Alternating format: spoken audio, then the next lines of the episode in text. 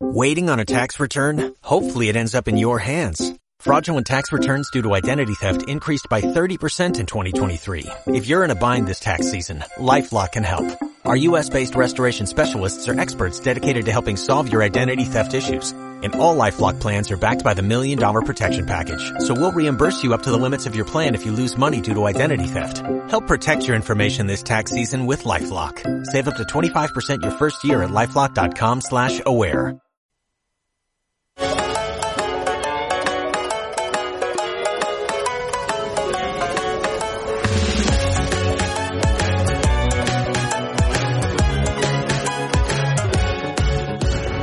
Japofan. Hoy Pues, sí. eh, hola, muy buenas. eh, ¿Cómo estáis? Bienvenido a Japofan, programa dedicado a todo los amantes y fan de Japón. Mi nombre es Eri-chan y os acompañaré con Daniel San, Samurai Mediterráneo Marcelo Japón, el friki de manga Alex Kun y Jaume Struck de Proyecto Japan, eh, Alfonso Martínez de Gaikan y el maestro de Reiki, Joan Piqué. Bueno, como sabéis, Japón es un país precioso, fascinante por su cultura, por su mezcla de tradición y modernismo eh, y más cositas, ¿no? Como de gastronomía, su costumbre, etcétera. Pues eh, mi compañero Daniel Sam pues, presentará nuestro tema de hoy.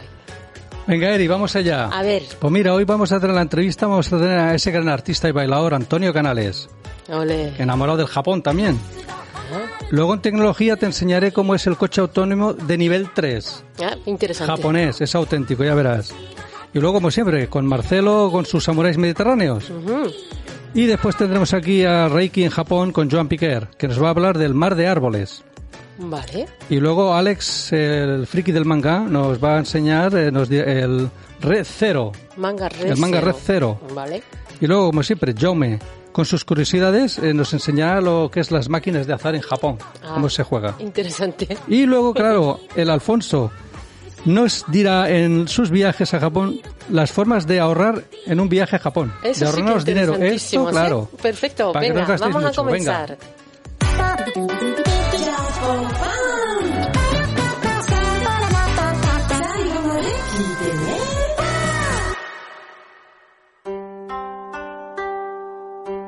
Bueno, vamos a continuar con la entrevista.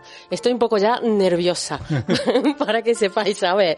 Hoy en Japofan tenemos a un gran, gran artista internacional, eh, director, bailador y coreógrafo, eh, y enamorado de Japón, eh, Antonio Canales. Eh, creo que tenemos ya la conexión. Hola, Antonio. Hola, buenas tardes. Buenas tardes. Hola. ¿Qué tal, Daniel? Konnichiwa. Konnichiwa. Bienvenidos a Japofan. Estar con vosotros en Japofan y bueno, os llevo viendo desde que habéis iniciado el programa Ah, bien. y ver esas imágenes de, de Tokio y ahora que es el momento del Sakura, Sí. Ah, claro. es, es un, un momento bellísimo. Así que es, es un país al que amo y me encanta estar con vosotros esta tarde. Igualmente, muchas gracias, es un honor. Mira, Antonio, has ido muchas veces a mi, a mi tierra, ¿no? A Japón. Y yo sí sé que es un mundo diferente eh, respecto a, a España. Eh, ¿Qué te embrujó de Japón para que casi cada año eh, vuelvas a actuar allí? Bueno, yo desde, desde que fui, eh, desde muy joven, hace ya eh, casi 40 años, 37 años que fui la primera vez a Japón, estaba Hirohito. o ya sea, ves. matar cuatro emperadores, os he visto cambiar cuatro o cinco veces de, de carnet de identidad. Yo la primera vez que fui era un Tokio muy diferente al que ahora vemos. Eh, sí, era grande, era grande, por supuesto Tokio siempre fue grandote, pero no había tantos rascacielos, no había apenas turismo, Ah. eh, se acababa de salir de, de- de una Segunda Guerra Mundial, por así decirlo, y entonces pues, además Japón es muy diferente, el norte, del sur, de sus islas, de, hay mucho Japón, Japón sí, muy es largo. cierto, es Eh, cierto. Hay mucho Japón, la parte de- de- de- de- del Pacífico, la parte del mar de Japón, Niigata. Es que es muy. Entonces a mí me enamoró vuestra vuestra forma de, de, de- respeto, de mm, vuestra el, el misticismo que hay, la delicadeza que hay en las personas, eh, la amabilidad, el, el- el amor a la familia y por supuesto el kabuki y, Ah. y Claro. todo lo, lo que es, eh, porque yo iba a teatro kabuki, era muy amigo de Tamasaburu, Ah, el gran sí. Éramos muy amigos. Entonces iba y le veía cambiarse de, de, de geisha en kabuki, eh, fui un privilegiado. Entonces también la comida, soy un enamorado de su cultura culinaria y, y, por supuesto me enamoró desde el primer, desde el primer día que pisé Koenji, el, el barrio Ah. de los templos en Japón. Era un barrio que me recordaba mucho a, a- aquí a mi tierra, ¿no? A, a ese barrio pequeñito con los templos, con vivir todo, vivir todo, o sea que es comer el soba, al final de- me enamoraron muchas cosas de tu tierra. Eh, qué Y además porque son unos enamorados del flamenco. Claro. Entonces, eh, eh, la revista Paseo, por ejemplo, es una revista que lleva más de 20 años editándose y que es la mejor revista de flamenco del mundo, más que la que pueda haber aquí en España. Es la primera revista importante de flamenco, Paseo. Y, y las escuelas, que con Yoko con Masubara o el maestro Kojima, ya empezaban a ir a Sevilla, a, tener tablaos en Japón, Claro. ver cada día más escuela, más afición. Entonces también eso me enamoró de decir, pero Dios mío, ¿cómo nos puede unir tanto, tanto un arte? Sí, sí, eso es verdad, ¿eh? Y hablando ya de flamenco, Antonio, lleva más de 20 años actuando en el país nipón. Y actualmente, cuando bailas en Japón, ¿notas esa evolución hacia la esencia del flamenco, la pasión, la emoción del público japonés que años atrás? Quiero decir que los nota más entendidos. Muchísimo. Por ejemplo, al Japón eh, ha sido uno de los mercados más importantes para el flamenco, no solo para el baile, para el cante, para la música. El maestro Paco de Lucía allí lo adoraban y fue muchísimas veces. Y luego el maestro Antonio Gade, al Bunkamura, a los grandes festivales. Entonces, la gente también con estos 40 años se ha ido educando. Hay una generación que ha pasado, una generación de grandes bailarines también actuales. Actualmente está Keiko Suzuki. Eh, hay gente muy buena bailando. Eh, pero claro, y grandes maestras. Entonces ahora el público ya no se le puede dar gato por liebre, ni mucho menos. Claro. Ahora se ha vuelto muchísimo más entendido. Eh, hay muchísimos más tablados, muchísimo más salas pequeñas, mucha, mucha afición muy joven que, que ahora quiere el flamenco de alta calidad. Ahora el, el público japonés es uno de los públicos más entendidos del flamenco después de nosotros. Creo que nosotros y el público japonés. Sí, ¿no? Están Sí. entendidos. Hombre, te lo dice Eric, que es una gran bailadora también, ¿lo sabías? Bueno, yo también. Para eso he llegado aquí. Bonito. Bueno, pero ustedes bailan mejor con las palabras. Yo, Sí. yo- pero vosotros bailáis mejor con las palabras. Otra cosa, Antonio, Japón... Odori, odori, odori flamenco. A ver, sabemos que Japón es la segunda patria del flamenco después de España. Mm. Pero ¿por qué crees que los japoneses aman tanto flamenco? ¿Por qué es esa conexión? Bueno, ellos todo su folclore, pudiéramos llamar, es, es- es un folclore, ya lo he dicho antes, lleno de misticismo y es un, folclore ancestral. Todo lo que es el, el, el, el chamisé, el, el canto que, que tienen, ¿no? Los, la forma de hacer teatro, los actores, eh, no solamente sino está el teatro non, el teatro, o sea, hay mucho, no solamente está kabuki, eh, es una forma, su forma de oración, su forma de contemplación, sus formas orientales de mover también, ¿no? Y cuando ves una maiko andando, eh, Sí. tiene mucho que ver porque son cantos guturales también, el oh, oh, oh, ¿sabes? De Sí. elevar su forma, por ejemplo, lo, mm, mm, en las enca, enca shutó, enca, enca, ¿no? La ororón, ororón, bai, tiene mucho que ver con nuestras cupletistas, como Mm, Marisa sí. Triana, Rocío Jurado, están las encas que cantan mm, esa cosa, ¿no? Esa dulzura de, de- de forma, de estilo. Sí. Tiene mucho que ver en el fondo, aunque parece tan diferente, y es un lado del mundo y otro, pero se conectan, se conectan en, en, el, en, el, en, lo, en lo poquito, estudian el detalle. Para una geisa bailar con un abanico, eh, que tengo aquí un abanico, por ejemplo, no, es un estudio del detalle, es un estudio de los golpes, cómo se lleva, cómo el kimono. Tiene mucho que ver, sí. Tiene que ver en, en lo profundo, en la raíz. Mm. Aunque parezca que es muy diferente la cultura japonesa y la cultura flamenca. No lo es. Muy bien. Y ahora, Antonio, vamos a cambiar un poco de tema. Tú que eres de Sevilla, ¿qué sentiste cuando te enteraste que hace 400 años llegaron unos samuráis japoneses a Coria del Río? ¿No te lo creías? Estos están sembra, vamos, que están locos. Bueno, sí, porque ellos siempre han sido muy inquietos. Un pueblo muy respetuoso. Y, mira, perdonar, es que tengo aquí mi Inu. Ah, mira. Inu. Inu. Inu, mi Inu, perro. No, ellos siempre han sido un pueblo inquieto, un pueblo em, muy pequeñito, porque no es grande Japón, pero muy poderoso.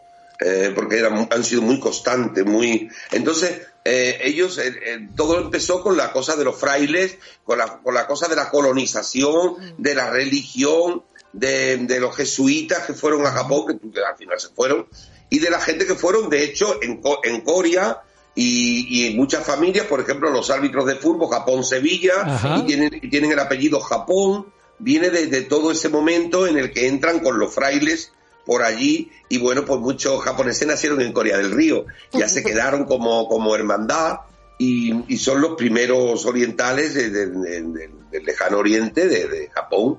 que llegan a, a, España y cruzan, imagínate, veinte mil y pico de kilómetros.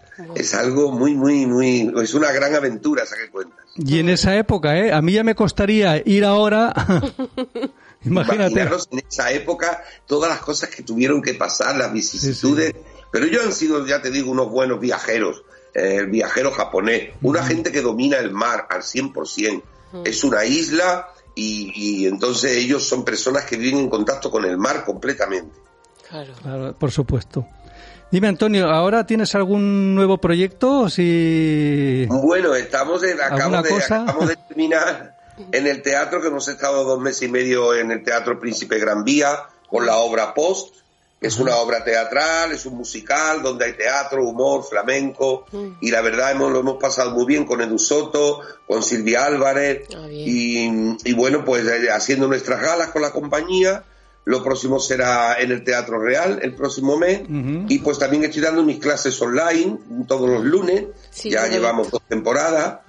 Y bueno, preparando cosas en mi imaginación para, para una cosa que debutamos el día 26 en el Teatro Ayala de Badajoz, ahora próximamente, que se llama Baltayos, que es eh, eh, Hago del, del, Rey de Marván, que es la historia de cuando se fundó Badajoz hace 800 años. Ah, muy interesante. Marván, Iván Marván, y se llamaba Baltayos. Aquello era una aldea al lado del río Guadiana, un y otro, y este hombre, que era un omeya, que había estado de visir en Córdoba, luego en Mérida, Augusta, y a 45 kilómetros de Mérida estaba este Badajoz sin fundar y él fue el que hizo toda la alcazaba y ya se la dejó luego a su hijo Said. Entonces el ayuntamiento me ha encargado esto y estoy ahora muy ilusionado. Os estoy dando como en primicia todo esto. Oye, muy bien, ¿eh? estoy muy emocionado porque debutamos el día 26, o sea, faltan 10 días. Sí, no, y parece interesante, ¿eh? Mm. Ojo, ¿eh? Yo creo que sí. Sí. Luego también, ¿tienes pensado volver otra vez a Japón a actuar? Bueno, sí que tenemos pensado, de hecho siempre estamos en conexión, por ejemplo yo trabajo con varias entidades, pero sobre todo con la maestra Keiko Suzuki desde hace mm. muchísimos años. Eh, entonces, en Shinjuku, que tiene su, su Yoyogi, tiene su estudio, un gran estudio maravilloso, y bueno, ahora se ha relentado todo como nos ha pasado aquí. Ah. El tablao Garlochi, que es el tablao por excelencia, como aquí los gallos o el cordobés en Barcelona, pues es muy emblemático y siempre surte de familias flamencas que van temporadas cambiando, de dos meses, de tres meses, y siempre participamos con ellos. Entonces, eh, de momento se ha cerrado, de momento está todo mm. cerrado, de momento hay muy poquitas personas que están viajando porque el país está ahora mismo, no hay trabajo, no tiene los teatros cerrados también. Así que yo espero que en este año, en el segundo semestre, se vaya dulcificando la cosa y podamos volver a, viajar con tranquilidad y hacer nuestras enseñanzas y nuestros montajes allí y seguir impartiendo clases en Japón, que es muy, muy bonito. Esperemos, esperemos que sí, pero para todo el mundo también, ¿eh? Que vaya bien para todos con esto de la pandemia. Y ahora dime, Antonio, para finalizar, ¿qué es para ti Kaizen y si lo aplicas a tu vida y también a tu espectáculo? Eso de paso. Kaizen. No te entiendo. Kaizen. Kaizen eh, para mejorar. Es eh, ah, un acto que siempre hacemos los japoneses. Para ir mejorando día a día. Ah, hombre, por supuesto, madre mía, claro. Vamos a ver. Ya te digo que que el Kaizen y, todo el Japón en sí, la gente no, no conoce a Japón, conoce muy poquito. Hmm. Eh, ellos, ellos son personas igual que nosotros de las cuatro estaciones. ¿eh? Como lo de un kasuto. Un kasuto es las cuatro estaciones. Es una mm. palabra que une las cuatro estaciones, un casuto. Entonces, es muy importante, ellos, por ejemplo, para comer, cuando llegas al hogar, el, adorno que tienen, es según en qué época estamos. Si estamos en la época del Sakura, si estamos en la época del verano, ¿no? Si estamos en la época de, del, del otoño, de- del momillí. Momillí. Entonces, ellos eh, tienen un ritual y hasta en las comidas, las mesas cuando comen las adornan según en qué temporada de estación están. Entonces, esa es una forma, como esta misma que habéis dicho, que es una forma de equilibrio que, que tiene el, el- el- el japonés. Es una forma para, equili- para equilibrar su, sus, podríamos decir, sus, sus vibraciones. Mm. ¿eh? Entonces eso es muy bonito. Y yo pienso que tiene mucho que ver con vivir unido a esas cuatro estaciones, que Mm. sean importantes en tu vida. Eh, sí, es cierto, sí. Sí, ¿no? Sí, Así sí. es un poco... Sí, sí. Ahora me voy a bailar, que lo sepa la gente. Ah, perfecto. ¿Dónde? Salgo corriendo para bailar. Ay, sí, rápido. Pues Antonio, eh, pues muchas gracias por estar con nosotros en Chapofan y mucha suerte en todos tus proyectos. Pues Muchas gracias. Muchísimas gracias y bye, bye, bye, bye, bye, bye. Os deseo lo Bye, bye. mejor del mundo. Muchas gracias. Daisuki, daisuki. ありがとうございました。ありがとう。 ¿Dónde se maiste? Bye, bye. バイバイ。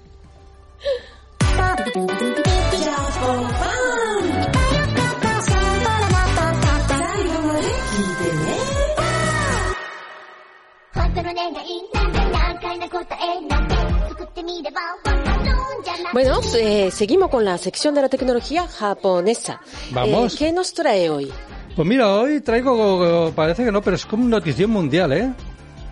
Aunque Pues- no te lo creas, porque poco a poco vamos llegando al sueño del mundo futurista, Eri. O sea, Mm, es ¿Qué notición. noticia es? Pues mira, te digo, Honda ha lanzado el primer coche del mundo equipado con tecnología de conducción automática certificada a nivel 3. Nivel O sea, 3. 3 se ve que es ya, buah, el 4 ya es nivel Dios. O sea bueno, que- explícanos un poco. Te explico, mira. Primero la tecnología de nivel 2 es ese nivel que ofrece una conducción sin manos cuando se sigue a un coche que va, de- va al frente Sí, o al cambio de carril. Sí. Aparte tiene un sistema de parada de emergencia que Sí. desacelera y detiene el, el automóvil en un lugar seguro si el conductor no responde. O sea, Ah. es decir, eso es nivel 2. O sea, con nivel 2 ya bastante, a mí me parece, ¿eh? bastante avanzado, ¿no? Pero Exacto. entonces, ¿qué tiene nivel 3? Pues mira, el nivel 3 ya no te digo. Es capaz de operar sin la supervisión del conductor. Ah, bajo ciertas condiciones, Vale. pudiendo frenar, avanzar, Sí. girar automáticamente a la derecha, a la izquierda, monitorea, mono- monitorea los alrededores, ya me estoy liando. Utiliza además los datos de mapas en alta definición y los Ah, sensores externos para elegir, por ejemplo, el carril de la autopista uno u otro, Ah, o girar, claro. o sea que esto Alta ya es definición para que nivelazo. no haya Claro. equivocación de un metro, ¿no? Por ejemplo, Por claro, es muy supuesto. importante. Pero a mí me da un poquito miedo eso, ¿eh? Porque Ah, me ¿por qué? parece más seguro conduciendo en un ser humano. No te creas. Eso es lo que me, me Ten parece. en cuenta que la mayoría de accidentes son Sí. provocados por errores humanos. Ah, Entonces, conducir con a nivel 3 será además un poco más emocionante también. Podemos reducir la fatiga también, del cansancio El del estrés, viaje, ¿no? el Mm. estrés. O sea que tranquila que ya verás dentro de poco que estamos entrando Sí. en una nueva era de conducción. bueno, Pronto pero vamos al nivel me imagino 4. que no es eh, nada rentable, que ese coche será muy caro. Hombre, mira, en yenes suena caro, 11 millones de yenes. Sí, suena caro. Y en euros también suena caro, 85.000 euros. Sí, es. O Sí, sea, sí, pero es no, pero es un poco eh, de mm, que solo van a hacer 100 unidades. Ah, O sea, vale. No Es es, para un unos cuantos de- elegidos, sí. sí. no será para todo el mundo. Pues, pero es, bueno, es un coche futurista. Claro, Eri, es un Sí. coche de nivel 3, que es lo que necesita considerar en el futuro, que será un nivel 3 ya, y después ya vamos al 4. Claro, claro. Además, ten en cuenta que el nivel 3 todavía está en fase de desarrollo y Mm. se calcula que Honda en unos 10 años ya, Más- va a sacar más. ya eh, está, más sí, y lo va a mejorar. Y, Y entonces el nivel cuadro 4 será ya de hostia, ¿no? De hostia. y es como el coche fantástico de Michael y eso. Por lo menos, ¿eh? ya el coche te habla y todo, ¿o no?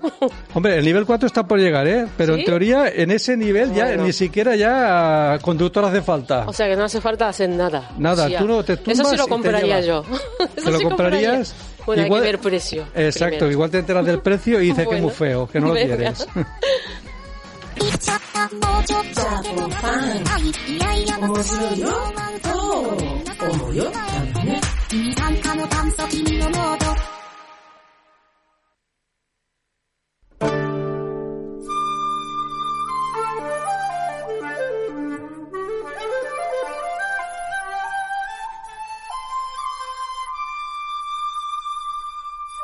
Hola de nuevo, comenzamos ahora la sección de Samurai Mediterráneo con nuestro samurai colaborador Marcelo Japón. ¿Qué tal, Marcelo? ¿Qué tal? Konnichiwa, Eri. Konnichiwa. Daniel, ¿qué tal? ¿Cómo estáis? Pues muy contento, ¿eh? Y igualmente estar aquí con- nuevamente con vosotros.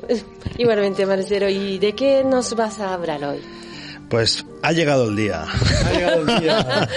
Hay que tocar Por fin campana. vamos a entrevistar a un auténtico samurái mediterráneo Ah. al que hace muchos meses deseamos realizar una entrevista, Se ¿eh? escapa. Y es que es un hombre polifacético y un periodista brillante que tú conoces muy bien y muy de cerca, ¿eh, Eri? Sí, pues eh, que- creo que sé de quién puede ser porque me está dando los esos brillantes, me está dando, me está molestando ojo, pero bueno, no estoy completamente segura, así que eh, prefiero que eh, preguntarte a ti, eh, ¿de quién se trata, Marcelo? De eso, Pues, pues como creo que tú ya estás adivinando, se trata de un compañero productor de este programa, don Daniel Mayoral, Claro. que como tú bien sabes siempre tiene muchas cosas que contarnos. No Sí, estás pues sí, me parece una muy buena idea, Marcelo. ¿Y tú cómo lo ves, Daniel? Bueno, ¿Sí, ya que me habéis pillado Ya aquí que en el ajo y en directo, pues, Ya ¿qué, no qué voy a decir que. Para mí es un gran honor. y espero estar a la altura, ¿eh? Pero Seguro que sí, Daniel. Así que vamos a comenzar, ¿no? Venga, ¿Eh? a ver. Lo atacamos, Eri, cuando ¿eh? quieras, pero recuerda que yo Tranquilos, ¿eh, Daniel? Exacto. a veces no digo la verdad. Ya, ya, como siempre. ¿no? bueno, a ver, eh, Daniel, primero nos gustaría saber cómo nació tu interés y pasión por la cultura japonesa y qué sentiste en tu primer viaje a Japón. Hombre, la cultura japonesa yo es que hace años que me gusta, desde cuando veía las... Soy cinéfilo, me encanta el cine, veía las películas del Kurosawa. Ajá. Ah, no lo y sabía. siete- hombre, Sí, ¿no? y ahí ya me enganché un poquito y también en el manga y...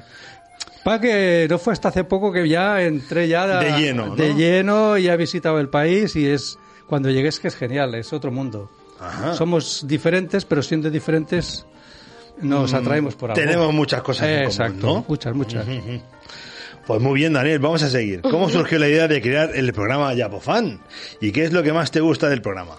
Pues mira, eso fue un poco con Eri así medio en broma, ¿no? ¿Qué te parece que hay mucha gente, por Ajá. ejemplo, a- aquí hay mucha gente que trabaja de Japón, japonesa Sí. que está trabajando aquí, Sí. y también hay mucha gente española que le gusta Japón, y muchos que trabajan en Japón también. Ajá. Y digo, ¿podríamos hacer un programa que te para dar voz a esta gente? Y que Qué se poco sus experiencias. Sí.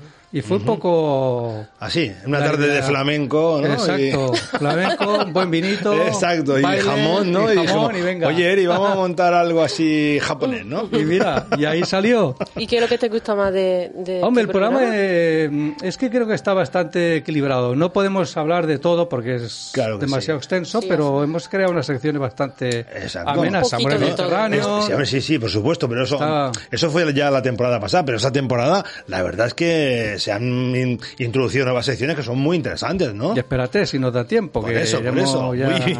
poco a poco. Perfecto. Que así- somos pobres, pero Así que te gusta más todo el programa entero, Daniel. Todo, por supuesto. Hombre, claro, ¿qué vamos a decir? ¿Verdad, Eri? Sí. Perfecto, vamos a continuar. Pues tu mujer es japonesa, ¿no? ¿Crees que existe una conexión especial entre los japoneses y los españoles? Y que por eso en Japón gusta mucho Gaudí o el flamenco, que eso Eri lo sabe. Y en España nos gusta la gastronomía o la literatura o el manga o todo lo relacionado con Japón. Mira, ¿no? me haré como hace lo famoso. Mm, Me alegro de que me hagas esta pregunta. Porque lo hace muchas veces.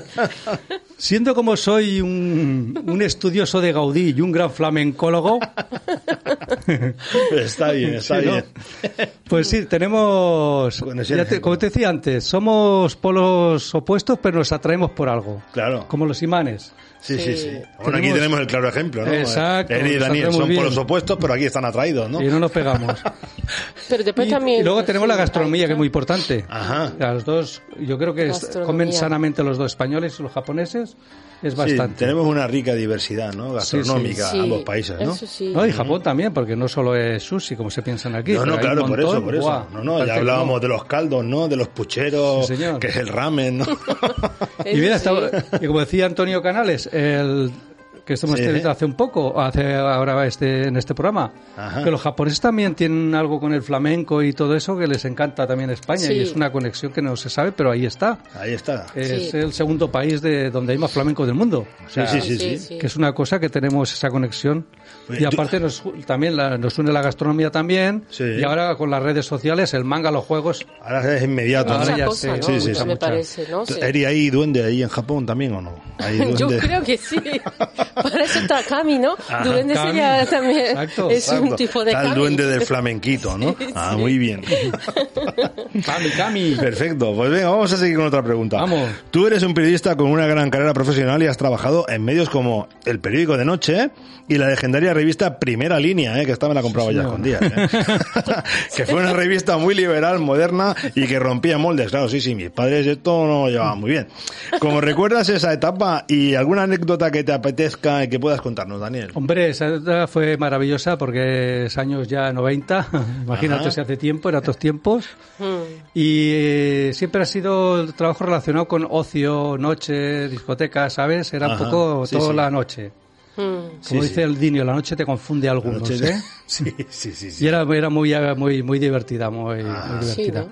Y una anécdota muy buena es que un día fuimos a, con el, con el cámara a hacer unos reportajes de unas discotecas y yo no sé si ayer eran ya, ya la hora de cerrar a las 4 las 5 ya salíamos y yo no sé si vieron al- las bolsas que cargábamos de, del cámara y todo Ajá. y que nos, de- nos detuvieron cuatro o cinco coches de la Guardia Civil ahí como si fuéramos estos Delincuentes. estos son los que traen la droga a la discoteca vamos a por ellos Entonces, en serio acojo, yo me acojoné nos rodearon Sí. allí digo hostia y sacó no, la cámara y todo no y al final ya sí se arregló pero que es un buen No, no, es una buena anécdota y un buen sustito, ¿no? ¿Eh? Sí, señor. Y hablando de eso de ahora que está todo el mundo criticando a los locales de noche y a todo que, que se infectan y tal. Son los malos, son los malos, sí. Eh, no. eh, No, no, que me refiero que en esta pandemia son los claro, malos, claro. evidentemente. Pero que todo el mundo, sepa Sí. que todo el mundo siempre o ha ido alguna vez o irá y siempre ha ido en la noche, porque yo me he encontrado ahí en discotecas de todo. Claro que sí. De políticos, jugadores, o sea que... La Sí. noche es para todo el mundo. Lo que pasa es que hay gente que está más tiempo y gente que menos. Eh, Claro. exacto, cada Yo soy del uno menos. se lo toma a su manera, pero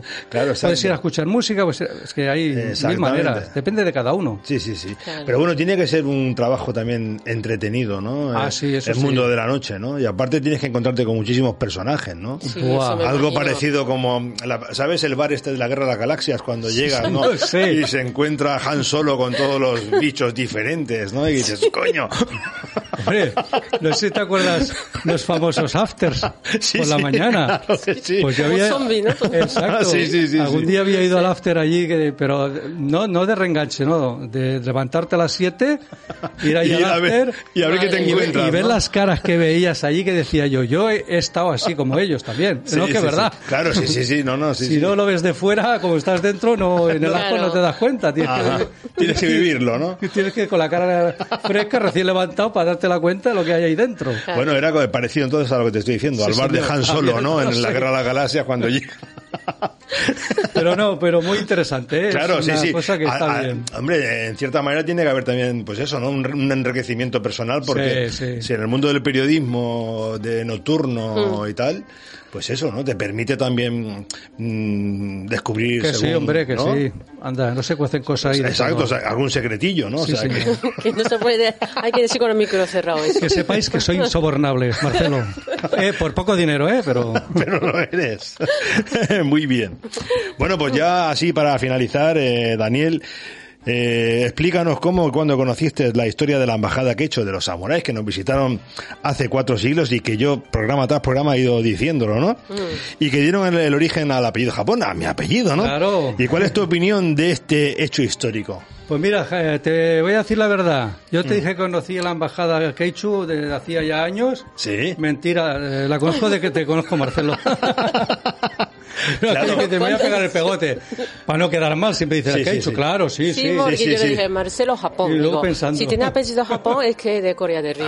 Porque tiene, pero yo tampoco lo sabía mm, una historia cierta, ¿no? exacta, ¿eh? Ajá, muy bien. allí. Es que ha estado oculto muchos años esto. está- Hace Hombre, claro, reciente. Por esto supuesto, y, sigue, y ahí sigue todavía Y espérate. Sigue, muchas, sigue. muchas cosas ocultas, ¿no? Porque, como sabéis, ya pero lo creo que ya casi aquí. todo el mundo lo con- conoce la historia. Sí, ¿no? la, historia sí, lo que pasa que, hay, que la historia hay que desgranarla, ¿no? Piensa Claro. que también Mm. Japón ha estado 400 años, eh, a- algún dato interesante, ha estado 400 años oculto, ¿no? Como Claro. eh, Mm, claro. en el mausoleo de Aote Masemune, hace poco se ha descubierto cosas Claro. nuevas, ¿no? Y vestigios nuevos, ¿no? Así que... Eso es todo- como descubrir algo arqueológico y poco a poco van saliendo cosas. Exact- Saldrán- exactamente. ¿Y cuál es tu opinión sobre esto? Hombre, que a mí me ¿Qué parece, como le he dicho antes, a, eso de locos. Eso locos. de Meterte, haz tú el viaje ahora de aquí y, y lo peor de Corea allí. Exacto, sí, sí. A ver cómo llegas. El, el regreso, ¿no? No el- llegas, no llegas. No, y aparte en esta embajada que fueron que fueron maldadas, ¿no? O sea, regresa, pégate el palizón y dice, pero ¿cómo voy a regresar? Y encima va a decir que no ha sido Por eso- interesante, ¿no? Esta misión, o sea que no conseguir éxito, ¿no? Como una palabra de sí. eso ya es el remate, ¿no? Sabiendo Bueno, el- el lo que éxito- tienes que hacer. éxito ¿no? El sí éxito ha ya es llegar allí Claro. y hacer el rollo que hicieron, ya es un éxito. Sí, sí, ya- sí, Ya, sí, pero- Lo otro ya es comercio. Bueno, el éxito, negocio. el éxito al final somos los que nos apidamos Japón, ¿no? Claro, ahí sí, está. sí, sí. No, algo quedó, Sí, ¿eh? sí, hombre. Hombre, se quedarían unos cuantos, ¿no? Porque Hombre, claro, sí, me parece que Está bien. de. Yo no, no sabría la, la cifra exacta, ahora me has pillado descolocado, ¿no? Pero yo creo que al orden de siete u ocho personajes se quedaron aquí en España. ¿Y ¿no? cuántos Eh, sois ya de pedido Japón? eh, censados en toda España unas 1.380 ¿Sí? personas, en toda España. sí. Eran fértiles eh, los que se Lo, quedaron. lo que sí que es cierto, no, lo que sí que es cierto, bueno, si, si te lo paras a plantear. No había por- tele. No, si te paras a plantear siete personas por tantas generaciones, ¿no? No, que no. ma- más o menos son Claro. 13 o 14 Porque tiene que generaciones. salir, eh, tampoco son tantos, ¿eh? O sea, si no pierde apellido, ¿no? Exactamente, Claro. sí, sí, sí. Eh, pero bueno, que, que sí, que es un tema interesante ahí. No, y- histórico también, ¿eh? Yo Porque quiero ver una ya- película de, de- ah, basado de estos, ¿eh? De verdad. Yo también, yo también. que hacer una que peli. yo- hasta ahora Miyamoto Musashi bueno, ahí yo- yo o Dado digo- Nagashi, vale, pero Vamos a hacer una primicia. Ah. Algún estudio Bien, hay por ahí bien. ya, ¿eh? Sí, ¿no? De- pero, pero una película de verdad, no de, no de Ya, como ya. hicieron hace poco, ¿no? Sino una película Mm. de- con cara y ojos. O sea, y, y deseando estamos, ¿eh? Pues a ver, a ver si damos Claro. la primicia, Marcelo. Exacto. Bueno, pues oye, yo supongo que el tiempo se acaba, como siempre, ¿verdad, Daniel? Eso Esta es, semana sí. se nos acaba el tiempo, así que muchísimas gracias por tu colaboración, ¿verdad, Eri? Muy bien. sí. Hoy se ha portado súper bien, Daniel. Sí, ¿eh? verdad, se ha tomado serio la cosa. Se Oye, ha tomado pues no, no, serio. gracias Verdad, a vosotros. Me ha encantado. ¿eh? ¿Sí? Y ahora me doy cuenta cuando os ponéis que te dicen que tengo, me queda poco tiempo, tengo que cortar. Qué putada, ¿no? Exacto, A mí me jode que me digan eso. ¿eh? hablar, ¿eh? exacto, exacto. Pero bueno. Bueno, Marcelo, entonces solo me queda despedirme de ti, ¿no? Hasta la semana que viene. Exactamente, muchas gracias a vosotros y un saludo samurai para todos. Saludos, Samurai. Samurai.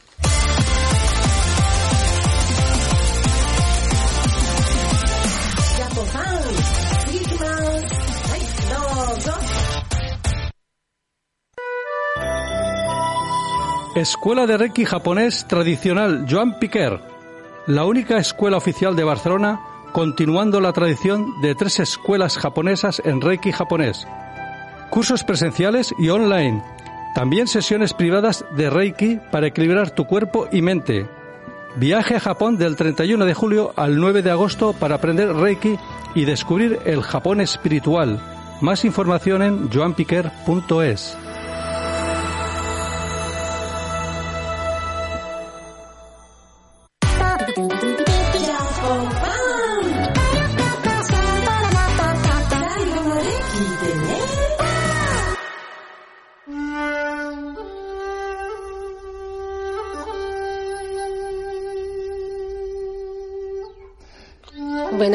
continuamos con la sección de Reiki en Japón con Joan Piqué. Eh, ¿Qué tal, Joan? ¿Qué tal? Muy bien, eh, muy bien. Ahora recientemente pasó una noche muy especial a nivel ¿sí? mundial, aunque no es Ah, de vale. Japón. Eh, en el Mikyo, el budismo esotérico japonés, se nutre de eh, la tradición hinduista. ¿Eh? De India pasó a China, de China a Japón. ¿eh? Entonces hay mucho, muchas divinidades japonesas eh, por ejemplo, Daikokuten, el dios de la prosperidad y la fortuna, el dios de los hombres de negocios, que, a, Ah, que a muchos sí. nos gusta, se dice que viene de un dios hindú que viene que se llama Shiva. ¿eh? Ah, Shiva. Entonces, eh, en el día de hoy que nos encontramos, todavía es el día de, de Shiva. Entonces, una de las prácticas que se hace, que yo por supuesto la he hecho, es de 10 de la noche a 6 de la mañana, estar cantando. Cantando. Ah, sí. Sí, sí, no dormir. Entonces, bueno, es lo que he hecho en esta noche. eh, se le canta a Shiva. ¿eh? Entonces es un dios que también eh, hay otros dioses que se ocultan en Japón, dioses japoneses que son de origen de Shiva. Entonces, pues bueno, es lo que acabo de hacer, así que ahora estoy flotando en otra dimensión. O sea que bien, has venido bien relajado y bien en forma. Bueno, en forma no sé, pero re- relajado sí. Bueno, que entonces ah, hoy vas a hablar de que he visto que algo de mar, mar de árboles, ¿no? Algo Sí, así. eh, Sí, Mar de. Árboles. Mar de Árboles es un lugar, un lugar un tanto peculiar en Japón, eh, que pienso que es interesante que hablemos. Mm, Es un tema tabú que en los medios de comunicación, pues hasta no hace mucho, no se podía hablar de este tema. Mm, Entonces es un bosque, el mar de árboles, el cual pues se han dedicado libros. Por ejemplo, yo escribí un libro sobre, sobre este lugar. Incluso se hizo una película. ¿Mm? Entonces es un lugar en el que ocurren fenómenos paranormales extraños y con razón. El sitio Mar de Árboles se encuentra en las faldas del Monte Fuji. El Monte Fuji, bueno, antiguamente se creía que era la puerta del cielo Sí. o el centro del mundo también. Ah, sí, a, a veces he oído eso. Entonces eh, es un lugar realmente que hay una energía espiritual muy fuerte. Entonces, bueno, pues por esa creencia de que es la puerta del cielo, pues ahí se han cometido actos, eh, algunos mm, hermosos y otros Ajá. un poco tristes, Ah, ¿eh? ¿sí? como el que voy a contar hoy. Eh, que también tiene que ver con el Reiki, porque un médico muy famoso Mm. Eh, médico de verdad, era almirante del ejército de la Marina japonesa, eh, maestro de Reiki, uno de los referentes a nivel mundial en el año 40, pues cometió el acto de qu- quitarse la vida a ¿Seppuku? la... Eh, no, seppuku no, porque es muy doloroso, No. pero eh, se quitó la vida en, en las faldas del Monte Fuji. ¿eh? en, en- en una casa, ¿eh? le prestaron una casa y parece ser que por un tema de honor pues se quitó la vida. ¿m? Entonces, bueno, pues eh, este tema, que es un tema un poco triste, eh, pues mm, dio lugar a que yo me encontrara en este bosque. En uno de los 11 viajes que hice, pues eh, me encontré en este bosque y había un reporter, un reportero peruano que lo grabó todo, grabó todo lo que pasó. Iba Ah, con un grupo de cinco personas y bueno, la verdad que ocurrieron cosas bastante extrañas. Mm, Y cuando llegué aquí a España, pues la editorial me insistió y me presionó para que escribiera un libro sobre el tema. Yo en principio no quería porque es un tema triste y no quería que se me recordara. Por, Sí, un, no, por un tema igual y además un libro eh, con un tema delicado, ¿no? Porque una cosa es lo que tú dices y otra cosa es lo que la persona entiende. Claro. Entonces, Por aunque es, supuesto. aunque es un libro que invita a la vida, eh, invita a valorar la vida, hay gente pues que, que lo puede entender al revés. Entonces, por eso de entrada no quería. Pero la editorial me insistió mucho y finalmente escribió una buena obra que no deja al lector, una vez se lo haya leído, con mal cuerpo. ¿Cómo ¿eh? se llama el libro? si el libro saberse? se llama Aokigahara, el bosque de los suicidas. Ajá. Ah, muy bien. Entonces, eh, dicho de otra manera, es también el mar de árboles. Mar de árboles. Mm, Entonces, bueno, en el 2016 eh, la industria Ah, americana está. hizo una película sobre este bosque. Eh, y algunas cosas pues corresponden con la realidad, otras son ciencia, Ficción, ciencia claro. ficción, pero bueno, en la película os puede hacer una idea de em, del mundo invisible, de las sincronicidades, de la telepatía, la precognición. Trata de la película de dos hermanas gemelas Sí. y una de ellas está en Estados Unidos, otra en Japón y la que está en los Estados Unidos presiente que a su hermana le está pasando algo. Ah, no bien. puede hablar con ella y bueno, pues empieza a investigar y acaba eh, indagando en el bosque eh, de Aokigahara porque intuye que está ahí. ¿m? Entonces ahí pues trata toda la película hasta que finalmente pues eh, ocurre una tragedia ¿eh? y, y bueno, esto fue algo que en el 16 eh, dio al mundo occidental que conociera este bosque. Pero lo cierto es que este bosque en Japón se hace famoso gracias a una novela eh, de Seicho Matsumoto del año 1960 llamada Nami no Tou. En esta no- eh, novela em, una pareja de enamorados se quitan la vida en este bosque. Eh, y bueno, pues un poco lo que comentaba, ¿no? Eh, pues mm, después de ese libro que fue un boom en Japón, pues muchas parejas decidieron ir a ese bosque a quitarse la vida, porque lo habían leído en el libro. Por eso dice bosque de suicidio, ¿no? Entonces, Suicidio. sí. ¿sabes? Eh, entonces, bueno, pues ahí la, ah, se Qué puede, romántico, ¿no? se puede, em, bueno, romántico y triste, eh, romántico y triste. pero- Entonces, bueno, en ese bosque, la verdad, mm, los que nosotros, los que nos dedicamos un poco al mundo de las terapias, pues eh, mucha gente, mm, ah, yo confieso que lo he visto, ¿eh? o sea, con los ojos abiertos me ha parecido ver presencias, me ha parecido ver formas humanas, lo que se conoce así, hablando claramente, ¿eh? fantasmas, ¿eh? fantasmas, espíritus. Energía, algo ahí. ahí. Hay algo, ¿eh? entonces una cosa es que tú tengas los ojos cerrados y que imagines, ¿eh? Pero otra cosa es que tú tengas los ojos abiertos y lo estés viendo. Entonces son cosas diferentes. Y en este bosque muchos de nosotros fuimos un equipo de seis, siete personas, estábamos viendo cosas, estábamos sintiendo sensaciones extremas eh, y yo iba desde un punto de vista totalmente mental, eh, escéptico, investigador 100%, eh, y vi, sentí y bueno, el resultado final fue muy positivo, ¿eh? porque supuestamente con las energías que contactamos pues se les pudo ayudar y además todos sentimos un amor dentro de nosotros, una sensación de paz, no sutil, sino extrema. O sea, las Sí, sensaciones fueron extremas. Y yo ya digo que iba desde un punto de vista totalmente neutral. Soy meditador. Sí, sí, a ver qué pasa, ¿no? A me, ver, claro. no me es complicado estar neutro en una situación extrema. Y, y ahí me impregnaban esas sensaciones extremas que en principio te estaban impregnando esas entidades que habían en ese lugar. Bueno, de todo esto se grabó, se grabó un reportaje muy interesante que podéis ver en mi canal de YouTube Reiki con Joan ¿Y Piquer. el libro habla un poco de eso? Y en el libro también hablo También, de, lo, de lo que viví en este bosque. ¿m? Es un libro que invita a vivir. ¿eh? Es un libro que invita a vivir, pero también cuenta cosas tristes. ¿eh? Cuenta cosas tristes como, por ejemplo, pues cómo se vive el suicidio en Japón, Vale. ¿eh? que es un tema también que está a la orden del día. ¿Y la gente dónde puede verdad. encontrar el libro, Joan? Pues la gente puede encontrar el libro fácilmente por Amazon, la casa del libro, Ah, o bien. Si quieren que yo se lo dedique, pues que contacten conmigo y se lo envío dedicado. Tu página web, ¿no? Estará... O por Facebook, O por Ah, Facebook ¿eh? Joan. Piquer o Instagram como Piquer Joan. Perfecto. Pues, eh, Muy interesante, sí, Joan. Sí, sí. Eh, No pues tenemos- qué un pena que no sí, tengamos tiempo. Hemos quedado ahí. Pero continuaremos. Poquillo, pero... Bueno, muchas gracias, Joan. Muchas gracias. Joan. Gracias. Hasta la semana que viene. Hasta pronto.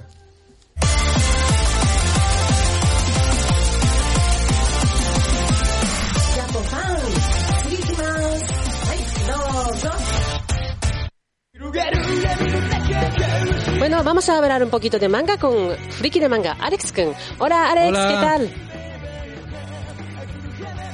Muy buenas, Japofan. Hoy os vengo a hablar de Recero, o si decimos su nombre largo sería Recero Kara Haishimeru Isekai Seikatsu, o si lo traducimos sería Re Vida en un mundo diferente desde cero. Es una serie de novelas ligeras escritas por Tapei Nagatsuki e ilustradas por Shinichiro Otsuka. Por, el, por el momento tiene 25 volúmenes desde el 25 de enero de 2014. ¿De qué trata esta historia? Pues Subaru Notsuki, nuestro protagonista, es un estudiante de instituto norma- normal y corriente que un buen día, tras salir de un convini, es transportado a un mundo de, de fantasía. Allí, esperando, esperando él todo tipo de clichés del género que conoce por la ficción de su mundo, es sacado de un apuro por una preciosa semi-elfa llamada Emilia. Para devolverle el favor, Subaru se hará el héroe e intentará ayudar a recuperar un emblema que le han robado a, a Emilia. Pero em, los dos conocerán el terrible destino que les espera, pues ambos acaban siendo asesinados. ¿Y qué pasa aquí? Solo entonces Subaru descubre que tiene el poder de rebobinar su propia muerte hasta un punto anterior de su vida, recordando solo él todo lo ocurrido antes de su muerte. para hacerlo más fácil de entender, es como un checkpoint en los videojuegos, la verdad. En plan, él va avanzando, lo matan y se resetea hasta un punto como un, como un guardado de partida. Él lo recuerda todo, pero los demás personajes no recuerdan nada. ¿Tiene manga? Sí, ha recibido, ha recibido cuatro adaptaciones a manga, pero obviamente no está toda la serie en manga, claro está. No se sabe si saldrán más, pero si la serie sigue vendiendo como hasta ahora, no podemos descartar la idea de que saldrán más adaptaciones en manga. ¿Tiene anime? Sí, y gracias a que tuvo y tiene anime, esta serie se popularizó tanto. Cuando salió en 2016 fue el anime del momento, la verdad. Fue el que más gustó o de los que más gustó ese año y se posicionó en los primeros puestos cada semana. Se puede decir que pegó un gran boom en el mundo anime y aquí en, en todos los fans. Y el año pasado se estrenó por fin la segunda temporada, que tardaron cuatro años en sacarla. La verdad se tomaron su tiempo, pero antes de la segunda temporada hubo un especial de Navidad que bueno, está allí, no se, no te aporta la historia, la verdad, es un especial que dices, mira, los personajes, ya está. En este, una curiosidad es que en este anime, eh, hay, los fans son de dos bandos, o Team Emilia o Team Rem, son dos personajes que mm, son como dos, dos posibilidades amorosas que tiene Subaru y mm, la gente o prefiere a Rem o prefiere a Emilia. No hay un no hay un plan, pues las dos me gustan, no. O te gusta una o te gusta otra, la verdad. y para si queréis ser de un equipo u otro, tendréis que ver la serie y decidir vosotros mismos. Pues ya estaría todo por hoy, Chapofan. Hasta la próxima.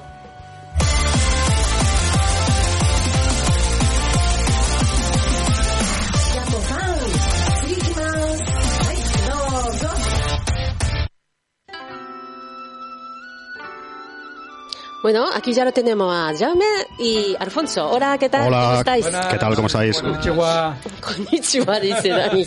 Bueno, eh, primero vamos a hablar de curiosidades. Eh, ¿Hoy de qué vas a hablar, Jaume? Hoy vamos a hablar de el azar. ¿Os gusta el azar? Interesante. ¿Os gusta, Me gusta, pero la, no- le- la aleatoriedad? No juego a la lotería, pero como concepto no, japonés puede estar interesante, ¿no? Sí. Bueno, ya verás que al final hablaremos de una cosa que a lo mejor me vas a ayudar tú y todo. Anda. Eh, ya sabemos que, que a muchos japoneses les atraen mucho los juegos de azar, ¿no? Mm, Eh, antes de nada, quiero decir que desde, ya, desde Japofan no queremos animar a nadie ni a jugar ni a gastar su dinero en cosas que no tocan. claro. Vale, ya cada persona que sea responsable. Disclaimer. Por, favor, disclaimer, etcétera. Dicho esto, Claro. dicho esto, eh, lo que sí es verdad es que lo que voy a enseñar hoy son cosas que principalmente encontraremos en Japón y que si vamos de viaje, pues quizá puede llamarnos la atención y, y, bueno, pues que queramos probar ni que sea pues por, por poder vivir la, la experiencia, ¿no? Así que hoy vamos a ver algunos de los juegos que podemos encontrar en Japón. Vale. ¿Sí o qué? Me parece bien. ¿Te parece? Bueno, qué bien. Vale, pues empezaremos por el pachinko, seguro que os suena. Mm, yo- a mí sí. A mí también. Todos. ¿Vale? No sé si habéis jugado alguna vez o no, lo habéis probado. Lo he intentado, pero Yo quería, intentado, pero... ¿no? Alfonso, en has hecho teoría está try, prohibido ¿no? para los extranjeros. Yo no lo sabía, ¿Ah, ¿eh? sí? Ah, yo no, yo no lo sabía. se ve Hostia, que voy a hay llamar un- a la policía japonesa. Sí, yo iba a probarlo, he dicho, iba a probarlo. Ah, vale. Yo estuve mirando y vi lo complicado de las bolas. Digo, "Buf, Dani no dice, sé. yo quiero no jugar, sé". yo quiero jugar. No, no. no es tan, no es tan complicado como parece. El pachinko es un sistema de juegos muy similar al de los pinballs, ¿no? El de la máquina Sí. del millón, ¿no? Parecido, ¿eh? Se dice que fue inventado en la ciudad de Nagoya eh, en unos años en los que Japón pues, se encontraba sumido en la Segunda Guerra Mundial. Y los pachinkos son un sistema de juegos de casino totalmente legales que consiste en que el jugador debe comprar una, una cantidad generosa de, de bolitas de acero, esas bolitas pequeñitas que vemos que caen, ¿no? Y esas bolitas pues hay que insertarlas dentro de las, dentro de las máquinas. Aquí vemos, ¿no? Pues un vídeo de gente jugando. En el centro de la máquina hay una especie de regulador que al tirar las bolitas eh, gira haciendo que las bolitas salgan lanzadas hacia abajo. Entonces, la mayoría de las bolitas cae al fondo de la máquina sin darte ningún premio y muy pocas realmente caen en una especie de pequeñas puertas o cajoncitos ¿no? que hay en la máquina de pachinko que esto lo que hace es que te bonifican ganando más bolitas que el objetivo del juego es tú tirar bolas y ganar más bolas Ese es el, ese es el Sí, objetivo del juego Mm. y dices pues ¿qué, es- qué se gana? ¿no? ¿qué se gana al con esto, ¿no? Pues se gana al tener gran cantidad de bolitas, el jugador puede usarlas para seguir jugando o puede cambiar esas bolitas por premios. Lo curioso son los premios, ¿vale? Suelen ser una especie de como de placas o de objetos así dorados o plateados que ha sido No es dinero, no es dotación económica. sino Utilidad que- no tiene mucha. Exacto. Y tú dices, ¿y ahora, qué, ¿y ahora qué hago con esto? Pues, oh, casualidades de la vida. Siempre al lado de una siempre al lado de un salón de pachinko, Fuera. encontrarás fuera un sitio donde puedes canjear esos premios por dinero. Casualidad, ¿eh? Casualidad de la vida. Y es legal todo y todo, no tiene nada que ver, ninguna No relación. No tiene nada. que ver, absolutamente. Y nada, y se calcula que actualmente hay unos 13.000 salones de pachinko alrededor de Japón. ¿vale? Estos son datos que he sacado sin tener en cuenta la pandemia, que a lo mejor más de uno habrá cerrado. O sea, que te lleva ese, Sí. eso y te dan dinero. Sí, sí. por dinero. Claro. O sea, realmente no te dan dinero Ya, ya. mm, legalmente, pero hay justo alguien que te lo canjea por dinero. Claro. Y luego hay, mm, es como una válvula de escape. Hay muchísimos, muchísimos Sí, japoneses exacto. jugando, ¿verdad? Es alucinante para nosotros. Y antes de que abran por las mañanas, pues ya, ya hay bastante gente. Se engancha, Pero bueno, claro. tenemos poco tiempo, así que Vale, vamos a hablar Sí, venga, de la va. segunda parte, de la segunda Sí. cosa de, de azar. En las bolsas Fukubukuro. ¿Suena esto también? A mí Sí, sí. claro. Sí, un. Pero no lo veo muy claro. A mí por los, por los videojuegos. Sí. Luego, pues si da tiempo hablaremos de esto también. ¿Qué son las bolsas Fukubukuro? Eh, aunque podemos encontrar este tipo de bolsas en, durante todo el año, en según qué establecimientos, suelen ser muy, tí- muy típicas de fin de año, ¿vale? Son bolsas que los comercios crean pues con contenido un poco aleatorio, normalmente sorpresa, y con las que podemos obtener pues buenos descuentos en comparación de si comprásemos esos objetos o eso- esas cosas eh, que hay dentro de las bolsas, si las comprásemos por separado, pues sería más caro, ¿no? Según la Wikipedia, el concepto de Fukubukuro fue inventado por los grandes almacenes eh, Ginza Matsuya a finales de la era Meiji y desde entonces se ha extendido pues a muchas tiendas más pequeñas, no a los minoristas. Y la costumbre se ha extendido a otras culturas. Por ejemplo, en el centro comercial Ala Moana Center de Honolulu, pues hay muchas tiendas que desde 2004 pues hacen esta tradición, ¿vale? Entonces en algunos países ya se está viendo.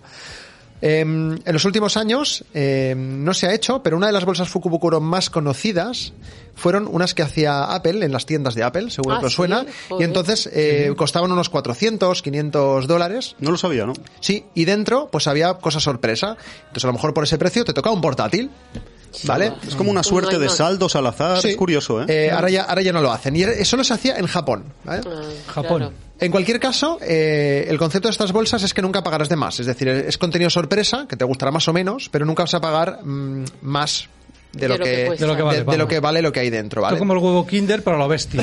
Efectivamente. toca, ¿no? Y entonces hay, hay variantes como las bolsas, estas se llaman Fukubukuro, pero hay otras que hay otras que se llaman fo, es que lo tengo aquí apuntado, me cuesta, ¿eh? Fokubukuro o Utsubukuro, que son bolsas de la desgracia o bolsas deprimentes. Mal rollo. Qué mal rollo eso. ¿Vale? Que son bolsas a precios muy reducidos y que básicamente consisten en que las tiendas meten ahí la morralla que les sobra y que nadie quiere.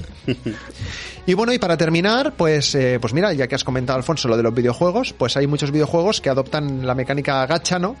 Pues que son videojuegos en los que las mecánicas de los juegos se basan en ir consiguiendo premios, ¿no? Que te ayuden a, a conseguir objetivos en el juego o avanzar.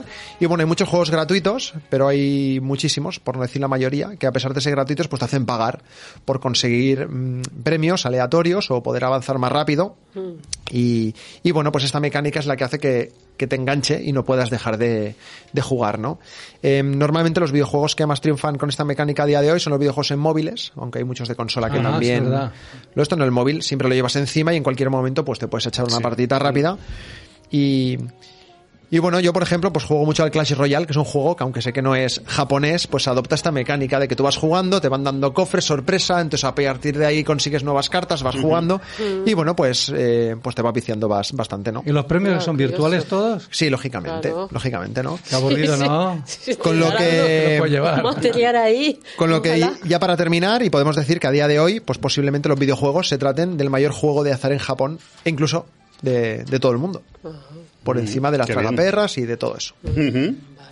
Pues son muy interesantes, ¿eh? Hay que ir al Sí, pachinko, sí, ¿eh? Yo quiero probar. Hay que Tú te probar, quedas hay que- con los pachinko. Me he quedado, me he quedado. Bueno. Recordad lo del principio, no hay que malgastar el dinero. No, son Mira, bolas. De son eso bolas. vamos a hablar también. Sí, Pues sí, venga. Sí, verdad, venga.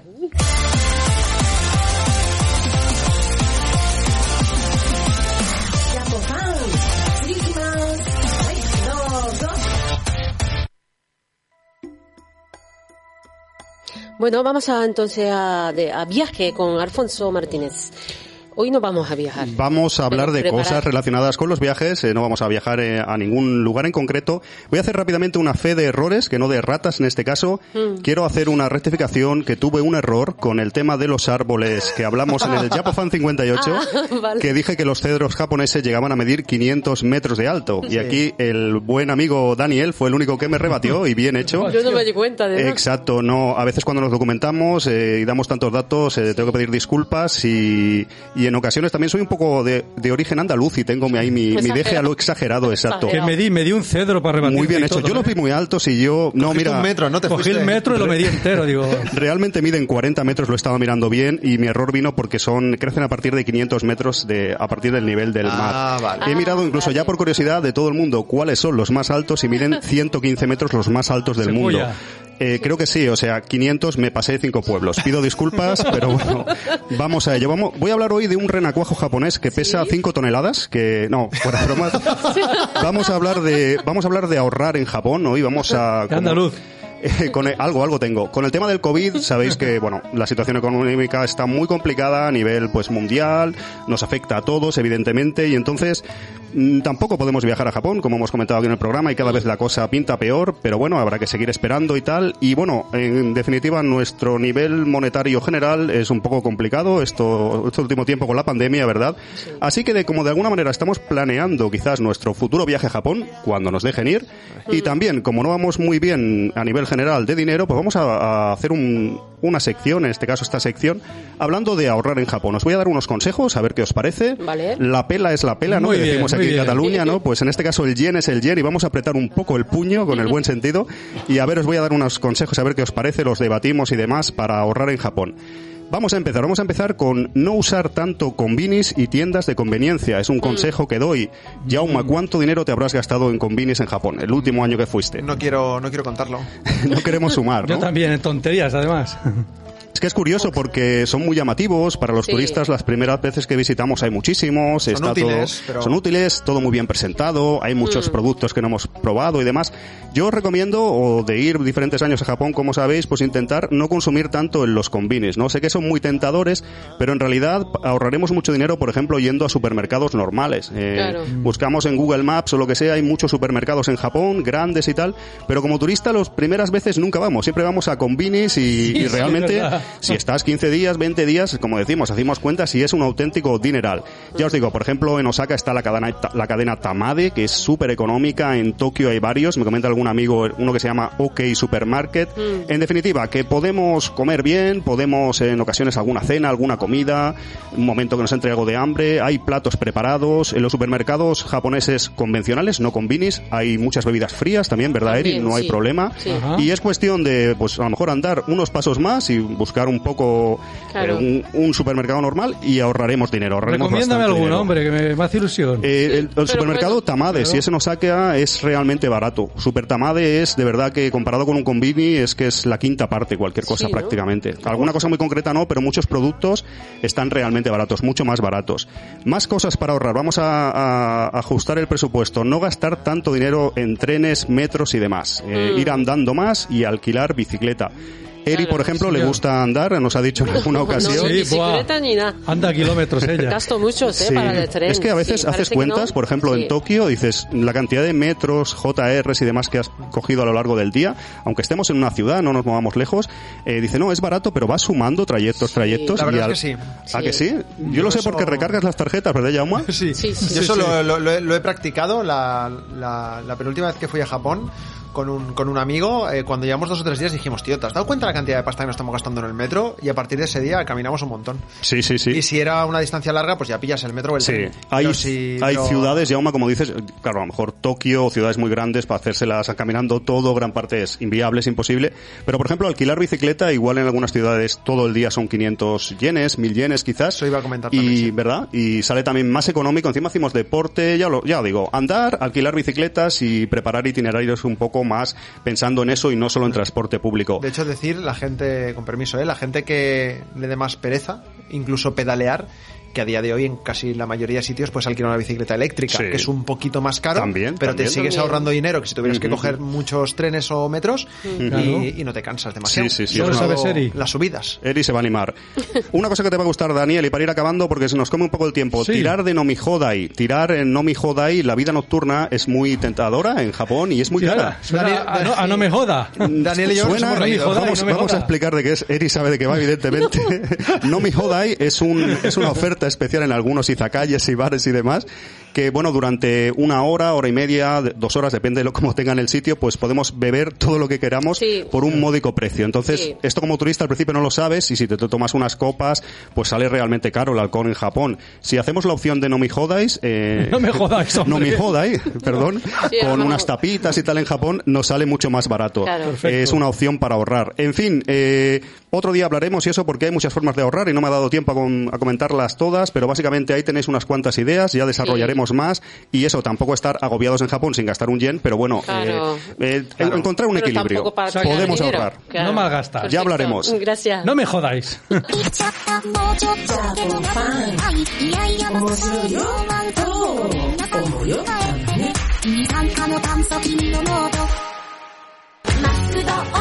Y hasta aquí, ya for fun.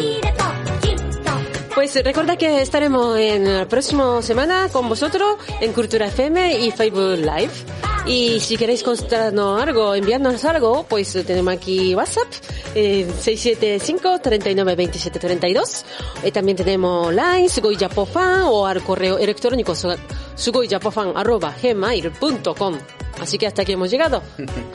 hasta la semana que viene. Adiós. Bye bye. Hasta luego.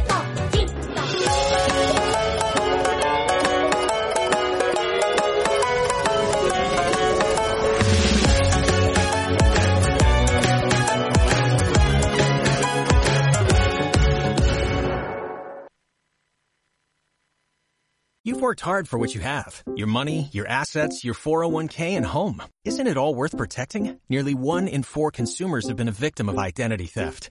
Lifelock Ultimate Plus helps protect your finances with up to $3 million in reimbursement.